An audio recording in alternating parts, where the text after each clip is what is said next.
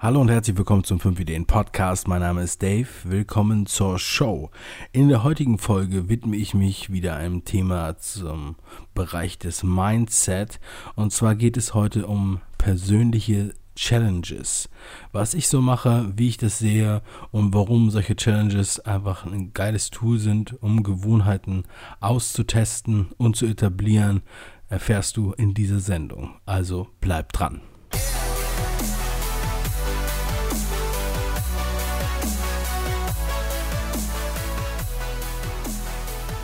Das Thema persönliche Challenge ist äh, etwas, auf das ich oft angesprochen werde, weil hier und da meine persönlichen Challenges in meinem Podcast und auch im 5-Ideen-Format und auch bei Community-Treffen und so weiter immer mal wieder aufkommen. Und deswegen werde ich dazu befragt.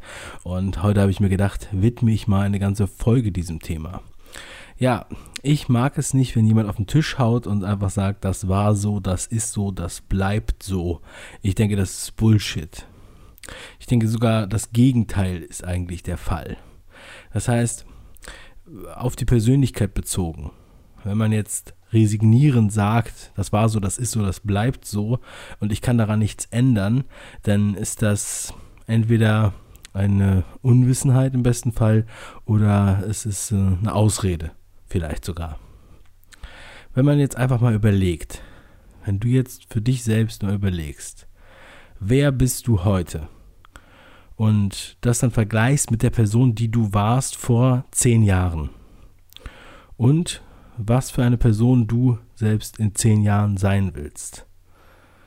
Dann wirst du unweigerlich damit konfrontiert, dass du ja sozusagen Lebenseinstellungen und Persönlichkeitseinstellungen änderst, entweder bewusst oder unbewusst, und dass der Wandel die einzige Konstante ist.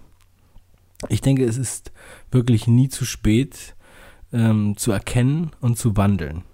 Und persönliche Challenges, die helfen wirklich sehr gut dabei, Sachen auszuprobieren, um zu gucken, okay, ähm, vielleicht auch um zu testen oder auszutesten, wer man eigentlich ist wo man ist, ja, und ähm, wo man hin will, was zu einem selber passt. Eine persönliche Challenge sehe ich so wie, wie so eine Wette mit dir selbst. Also es gibt nicht unbedingt etwas zu gewinnen direkt und du hast halt nicht diesen, diesen äußeren Druck, es geht wirklich nur um dich. Ja. Du kannst es natürlich auch vielleicht für dich anders organisieren. Ja? Im Fitnessbereich zum Beispiel hört man das sehr oft. Und man sieht dann auch ganz viele Werbung dazu. Es ist total bekannt und weit verbreitet. Man liest überall fit in 21 Tagen oder in 30 Tagen oder in 60 Tagen. Das ist die äh, Bauchweg-Challenge, das ist die Bizeps-Challenge, das ist die Sixpack-Challenge, das ist die Marathon-Challenge. Ja. Ähm, Finde ich generell eine gute Sache. Natürlich diese Frauenmagazine oder auch Männermagazine, die dann das ganz groß aufs Cover drucken, das ist dann, äh, ja, das ist so, die versuchen halt irgendwie sich auf so einen Trend zu setzen und jetzt so ein Frauen- oder Männermagazin zu kaufen und sich dann da diese Tipps für die Challenge anzugucken, kann natürlich auch schon helfen, aber nichts anderes hilft als wirklich die Umsetzung und der Selbsttest.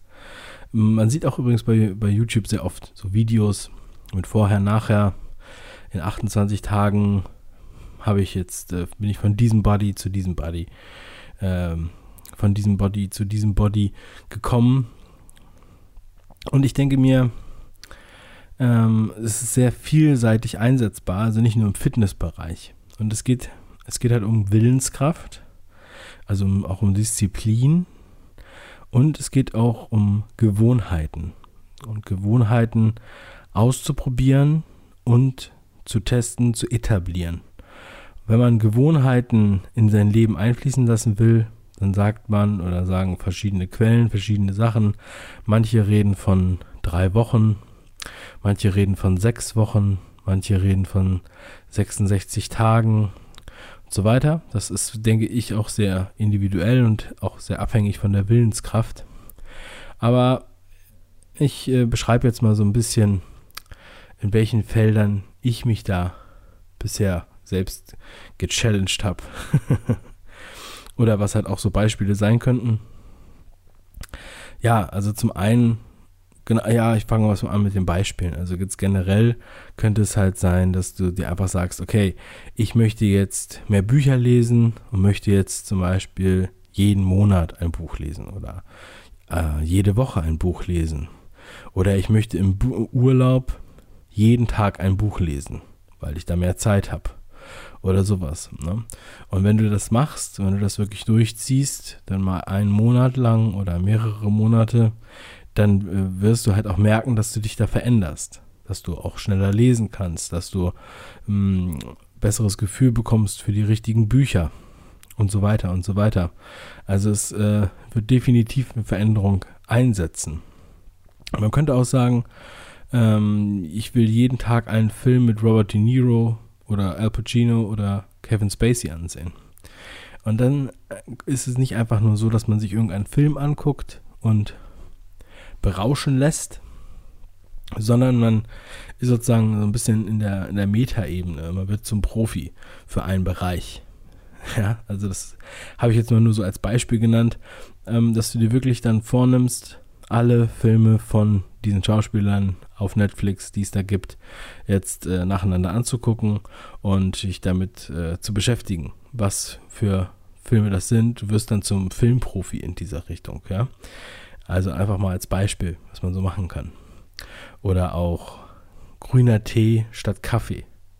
Also das heißt, wenn du morgens normalerweise Kaffee trinkst, jeden Morgen, erstens eine Tasse zum Frühstück und dann danach noch vier, fünf Tassen vielleicht oder im Büro.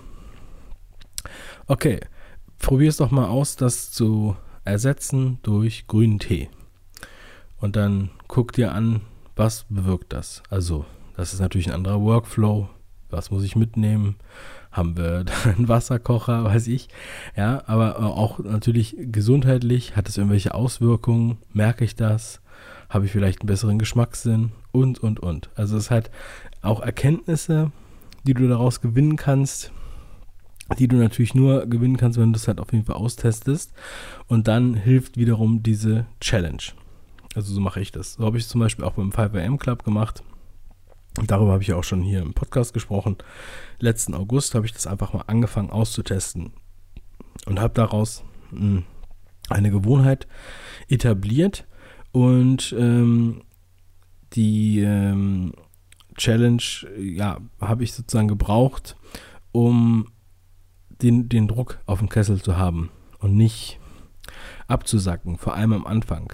Wenn du jetzt mit sowas anfängst wie mit dem 5am Club, dann hast du natürlich auch vorher vielleicht einen anderen Schlafrhythmus und den musst du ja auch erstmal einstellen. Du musst den Körper erstmal daran gewöhnen. Ja, und so ist es halt auch mit vielen anderen Bereichen. Das heißt, du testest das dann aus und dann ja, merkst du halt auch, ob das funktioniert und wie sich der restliche Tag anfühlt dann danach. Oder was halt auch ähm, im Grunde genommen eine Kleinigkeit ist, ich wurde gerade davon inspiriert von einem Bekannten, der da wirklich sozusagen einen alternativen Fitnessweg gegangen ist, könnte man fast schon sagen. Und zwar nicht ähm, keine Hardcore-Geschichten, sondern einfach, okay, ich fahre jetzt jeden Tag mit dem Fahrrad zur Arbeit statt mit dem Auto oder statt mit der Bahn. Oder noch besser, wenn es nicht so weit ist oder möglich ist, innerhalb der Zeit zu Fuß zur Arbeit zu gehen. Und dadurch wird man sehr viele verschiedene Sachen merken. Ja, man äh, ist halt viel mehr an der frischen Luft als im Auto oder in der Bahn natürlich. Man äh, hat einfach andere Gedanken und man, ähm, ja, man ist halt auch gleich viel, viel aktiver. Also gerade das zu Fuß zur Arbeit gehen, wenn man jetzt, ein, sagen wir mal, zwei Kilometer lange Strecke oder sowas hat, ist halt unheimlich, unheimlich äh, cool. Es macht auf jeden Fall sehr viel Spaß, ähm, das mal zu machen. Und das, die Schwierigkeit dabei ist halt auch, wenn man jetzt keinen regelmäßigen Tagesablauf hat oder äh, jeden Mal, jedes Mal andere Termine und irgendwie sowas, dann ist es halt sehr viel schwieriger natürlich, das zu etablieren. Aber es ist jetzt einfach mal als Inspiration gemeint. Oder was ich mal gemacht habe, was ich letztes Jahr mal ausprobieren wollte, da hatte ich, habe ich wirklich äh, auf Fleisch verzichtet. Ich bin kein Vegetarier und ähm, wollte das aber mal testen. Ich hatte da was, was gehört, was mich sehr inspiriert hat, wo ich auch gerade heute wieder darauf angesprochen wurde. Und zwar ähm, ging es eigentlich mehr also um die biologischen Gründe, weshalb man kein Fleisch essen sollte. Und ähm, als ich das dann gehört habe, habe ich gedacht, okay, fand, fand, ich, fand ich sehr interessant. Ich möchte es mal ausprobieren. Ich hatte halt meinem Leben lang noch nie drei Monate kein Fleisch gegessen. Jedenfalls soweit ich mich erinnere. Und dann habe ich das mal gemacht, sozusagen als Teilzeit-Vegetarier. Ich habe mich zwar nicht Vegetarier genannt, ich habe aber nur gesagt, ich esse kein Fleisch. Und dann habe ich halt, ähm, sagen wir mal, anders substituiert und habe dann geguckt, okay, was kann ich jetzt essen? Ja, und ähm, in verschiedensten Situationen. Wenn ich auf der Autobahn in Raststätten bin, was esse ich äh, in der Pause, was esse ich beim dem und dem Restaurant und so weiter. Wo gibt es da was? Und, ähm, oder was koche ich? Ne? Und äh, es war eine sehr, sehr interessante Zeit und äh, ja, ich habe das dann irgendwann abgebrochen in meinem Sommerurlaub, als ich dann, äh, da habe ich dann wieder ein Steak gegessen. Ja, da hatte ich dann Lust auf ein Steak. Und äh, ja, aber ich habe es auf jeden Fall drei oder vier Monate, ich weiß nicht ganz genau, durchgezogen und ich bin jetzt auch nicht damit hausieren gegangen und habe jetzt erstmal jedem erzählt, dass ich kein Fleisch mehr esse, weil das nicht mein, meine Intention war, sondern wirklich der Test für mich selbst. Es gibt ja auch so die, die Show-Vegetarier, die das irgendwie jemandem erzählen wollen oder so. Oder früher war das so, dass man dann, hm, weiß ich nicht, vielleicht ins Gespräch kam oder so. Heute sind ja auch sehr viele Vegetarier. Für mich war das wirklich einfach nur so ein Selbsttest um mal zu gucken, wie sich das anfühlt, auch wie sich das körperlich anfühlt. Man könnte auch sagen, okay, meine Challenge ist jetzt, statt pauschal Urlaub zu machen, wie es ja viele machen, komplett auf solche Pauschalangebote zu verzichten und alles individuell zu buchen.